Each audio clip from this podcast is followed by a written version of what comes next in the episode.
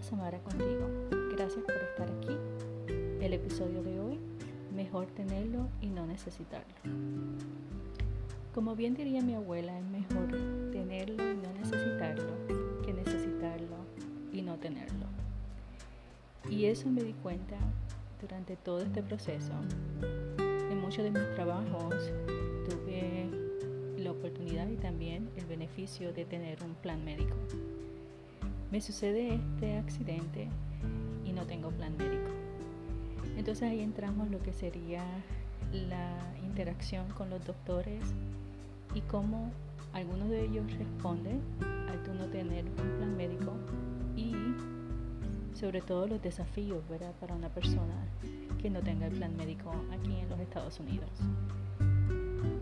Primero, el primer día que estuve en Lake Alfred, procedí a pedir los récords médicos de los, eh, de los doctores, tanto de la emergencia como también del cirujano ortopeda, eh, para proceder a pedir lo que sería más que la cirugía, una segunda opinión, porque todavía tenía esa esperanza de que la fractura se podía eh, arreglar solamente con un yeso y con tiempo, pero lamentablemente no fue así. El primer doctor que contacté, recuerdo que eh, la administradora de la oficina me indica que ellos tienen que primero recibir los récords médicos, ellos evaluar cuánto costaría, que ellos me iban a dejar saber cuánto costaría para entonces eh, ver si yo lo podía solventar y tener una cita médica. Recuerdo que con esa realmente esa, esa respuesta no era la que esperaba y ya de por sí cuando verificaba lo que serían los reviews que tenían no eran buenos, o sea que eh, más sobre todo me confirmó de no seguir por ese eh, por esa opción. Luego entonces había una de las firmas de ortopedas que era muy muy buena y con ellos fue que estuve eh, por mucho tiempo entre esperando los, los récords médicos me indicaban de Tallahassee que ya lo habían enviado, pero ellos no lo habían recibido. En eso estuvimos fácilmente dos, tres días. Y recuerdo que desde el 13 hasta el 19, bueno, hasta el 18, estuve buscando varias opciones. Estos eh, dos doctores que eran de esta firma, que tenían muy buenas eh, opiniones de, personas que habían estado con ellos. Eh, primero uno determinó que no podía hacer la cirugía, porque no, o sea, era una cirugía que se necesitaba hacer ya y él ya no tenía nada disponible hasta el próximo mes y por tanto no podía hacerla. El jefe de, los cirujanos dijo que tampoco podía hacer la cirugía por la extensión de la fractura. Esa respuesta la recibí dos veces, en dos ocasiones. Y pues nada, eh, la muchacha, recuerdo el nombre de ella, Cristal, fue tan amable, súper amable. Nuevamente, estas personas que dan la milla extra, más de lo que se espera en su trabajo, porque de verdad que ella fue eh, más allá de lo que se esperaba, era muy dulce, muy comprensiva, de verdad que siempre la voy a recordar porque nuevamente, cuando tú pasas por procesos difíciles y encuentras personas en tu vida que hacen que los procesos, o sea, o algunas de las situaciones sean más llevaderas, es una bendición, definitivamente es una bendición. Y recuerdo pues que esta muchacha sí lo fue. Y nada, ella me indicó y también me dio opciones para pues para ver con otros doctores. Recuerdo que la opción que me dio, llamé al doctor y lo primero que me preguntaron fue si tenía seguro médico. Y le indiqué que no y fácilmente ella me dijo, no, si no tienes seguro médico no te podemos atender. Y yo, wow, me quedé, eh, como diríamos, patidifusa. Eh, pero nada, y entonces continuó, me dan otra opción, que es un, supuestamente, supuestamente una firma de ortopedas y me dan cita para, recuerdo que fue un lunes, y voy, voy guiando hasta allá, como a media hora de donde me estoy quedando, estaba quedando. Y cuando llego allá, eh, era un era un quiropráctico y me indica que no, que no podía tomar mi caso, vieron todo y no podía, entonces que me iban a referir a un, un ortopeda, un cirujano ortopeda que quedaba como una hora, hora y veinte. Y yo, oh, no, tiene que ser algo cerca. Eh, pero nada, luego entonces martes sigo y continúo buscando otra opción. Y esta doctora, primero me habían dicho que sí, era una doctora que se especializa en cirugías de tobillo. Y pues nada, recibieron los récords médicos y todo bien. Ya tenía planeado para el 19 a las 8 y media de la mañana tener la cita con ella. Y recuerdo que iban a ser las 5 de la tarde cuando me llaman la, eh, pues la recepcionista y me indica pues que lamentablemente la doctora ha decidido no tomar el caso por el hecho de que eh, ella inclusive pues me puso las palabras textuales, me dice, mira, ella lo que dijo fue, for the extension of your injury, she cannot take your case. O sea que nuevamente por la extensión de la fractura, ella no podía tomar el caso. Entonces ya ahí yo me desmoroné porque ya eran, ya habían sido cinco y sobre todo yo sabía que algo pasaba con mi pierna porque estaba teniendo dolores muy fuertes. Y en ese momento que me desmoroné, eh, yo dije, tú sabes que ya tenía pensado mañana a las ocho y media eh, ir a, a esta cita, la cual cancelaron. Yo necesito ir a una sala de emergencia porque necesito saber qué está pasando con la pierna. No se veía bien, o sea, lo poco que podía ver, que eran los dedos y la parte, bien poco de la parte de frente, estaba muy hinchado, estaba muy rojo. Eh, algo estaba mal. Eh, y entonces recuerdo que le digo a mi sobrina que, eh, mi sobrina menor, que ha sido la que me acompañó, le digo, bueno, ya tengo planeado ir mañana, lo que voy a hacer es mañana a primera hora estar en sala de emergencia. Sala de emergencia entiendo pues que no me van a decir que no, o sea, tienen que aceptarme, sobre todo estamos hablando de, una, de un hospital adventista, o sea que sea, tiene que, o sea, bueno, en mi mentalidad está bueno, si es adventista, es cristiano, Jesús, o sea, todas estas cosas tienen que caer en que, o sea, va a haber un tipo de compasión y te van a atender. Bueno, como digo, la historia continuará.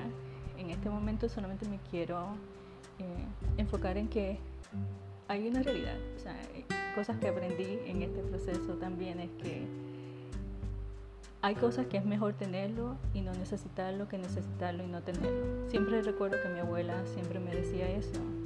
Y, y no tan solo para seguros médicos, seguros de carro, seguros de, eh, a veces seguros de propiedad. lamentablemente hay cosas en la vida que es mejor tenerla, aunque no la utilices, porque miras atrás y yo digo, wow, yo estuve trabajando en la iglesia católica por casi seis años y recuerdo que que cuando me, me dieron el seguro médico era un beneficio. O sea, esos son de esos beneficios intangibles, pero son beneficios que aumentan tu salario. Porque de verdad, hoy en día, bueno, que también eh, ahora viene una nueva ley, lo que sería lo que continúa el Obamacare, eh, que realmente hace una diferencia. Yo recuerdo que quizás en esos casi seis años lo vine a utilizar en mi último año. Eh, y fueron años que no utilicé el plan médico. Pero por supuesto era beneficio que no pagaba, era parte del beneficio, o sea que no me deducían nada. Bueno, en los primeros cuatro, cuatro años y medio, porque después sí comenzaron a hacer deducción, deducciones. Y lo mismo en la biblioteca pública del condado de, Orange. O sea, fueron casi dos años en que tuve el plan médico y solamente hacía las visitas anuales para eh, hacer solamente el estudio anual y ya. Entonces, en ese momento digo, wow, o sea, lo que hace una diferencia. Eh, y pues más adelante compartiré un poquito de lo que son los gastos médicos que a veces pueden ser definitivamente abrumadores. Pero también piensas en que lamentablemente, ¿verdad? como estamos viviendo, eh, en los momentos en que estos doctores, que fueron varios, que indicaron que no, si no es seguro, o sea, no hay ni una posibilidad de una segunda opinión, etcétera, no. Y, yo sé, y, uno se pregunta dónde quedó, ¿verdad? El juramento hipocrático de salvar las vidas y, de, y de servir a los demás. Y recuerdo que una vez una amiga muy querida me compartió este este estudio que se hizo en, Venecia y era con relación a los doctores, que llega un momento en que los doctores llegan muchos años, ¿verdad? Como todos, cuando llevamos muchos años haciendo lo mismo, podemos llegar a lo que se llama el burnout o la quemazón. Y decía este estudio que los, los doctores llegan a un momento en que se insensibilizan ante el dolor de los pacientes, que ya los pacientes llegan a ser un número y lamentablemente a veces el número tiene el signo de, dólares, bueno en este caso, ¿verdad? En este lugar. Y, y a veces es más allá, ¿verdad? Y, y, como vemos también en el mundo que se ha perdido ese tipo de la empatía. Y recuerdo también en eso me, me trajo el recuerdo de mi abuela, en paz descanse, eh, que en sus últimos días a ella le amputaron una pierna y, en realidad, o sea, ya la, la condición de ella estaba muy, muy mal. Y recuerdo que en una ocasión cuando fui a visitarla ya, yo creo que fue, inclusive yo creo que fue el día antes de ella morir. Y cuando yo llego, el doctor Seba ya había, había hablado con ella y le había dicho para amputar la otra pierna. Y entonces este, yo recuerdo que ella todo eso fue muy fuerte para ella. Recuerdo que ella me dice, yo no quiero que me amputen la otra pierna. Y dije, aquí no se va a hacer nada de lo que tú no, lo que tú no quieras y lo que tú no autorices. Y a mí me sorprendió porque la otra pierna no estaba, o sea, no tenía la gangrena, que era la razón por la cual amputaron la otra. Y, y lamentablemente, o sea, hasta qué punto si sabemos que esta persona ya está mal, ¿para qué entrar a, un, a una sala de operaciones cuando sabemos que no va a sostener, o sea, no va a poder hacerlo? Inclusive esa fue mi pregunta para él, cuando, o sea, que salí y le pregunté, o sea, sabemos que no va a poder, o sea, ¿de qué estamos hablando? O sea, ¿nos, nos van a entregar en pedazos? Entonces, es, todas esas cosas pequeñas y grandes te, llevan a reflexionar sobre tantas cosas como las cosas que experimentamos, como también hay cosas que, que no están bajo nuestro control, pero que sí eh, nos afectan. Y como hoy en día, lamentablemente en este momento ahora yo aprendí tantas cosas, pero lamentablemente en el momento, eh, no, mi última opción era el, la sala de emergencia porque sabía que ya había ido a una sala de emergencia, que ya iba a tener una factura por esa sala de emergencia y no quería seguir añadiendo más y más y más y más. Quizás el mejor curso, ahora lo sé, hubiese sido ir a la primera, a la sala de emergencia, pero entendía que si ya tenía unos resultados, si ya tenía unas opiniones, iba a ser más fácil ir directamente al, al cirujano ortopeda pero lamentablemente fue bien cuesta arriba. O sea, y también tú hablar de que es un accidente, también no quieren coger el caso. Eh, entonces todo esto fue tan, tan cuesta arriba y pues le doy gracias a Dios que dije, mira, o sea, tengo que hacer lo que tengo que hacer y tengo que entrar otra vez a la sala de emergencia eh, para tener una respuesta de lo que estaba pasando. Y yo pienso que igual, o sea, eh, en la vida no sabemos las cosas en la vida lamentablemente aprendemos con los golpes. Si yo hubiese sabido eh, lo que supe, pues que esto estará en el próximo episodio, pues mira, lo hubiese hecho antes, hubiese ido antes, pero esperaba, pues tengo los resultados ya. Entonces lo que, lo que me toca es buscar un ortopeda que coja el caso y me opere. Eh, pero lamentablemente las cosas no salieron así, pero también confiando en el proceso, tú sabes que todo lo que sucedió fue perfecto, ¿verdad? Ahora cuando lo miramos atrás, fue perfecto y también, o sea, eh, reconocer que la mano de Dios estuvo ahí y como siempre envía ángeles para que, que nos guarden en nuestros caminos. Y pues nada, esta es parte de mi experiencia en este proceso en que de verdad es cierto, es mejor tenerlo y no necesitarlo que necesitarlo y no tenerlo. Muchas gracias por escucharme. Eh, hasta la próxima. Y recuerda, no importa las circunstancias, brilla intensamente. Adiós.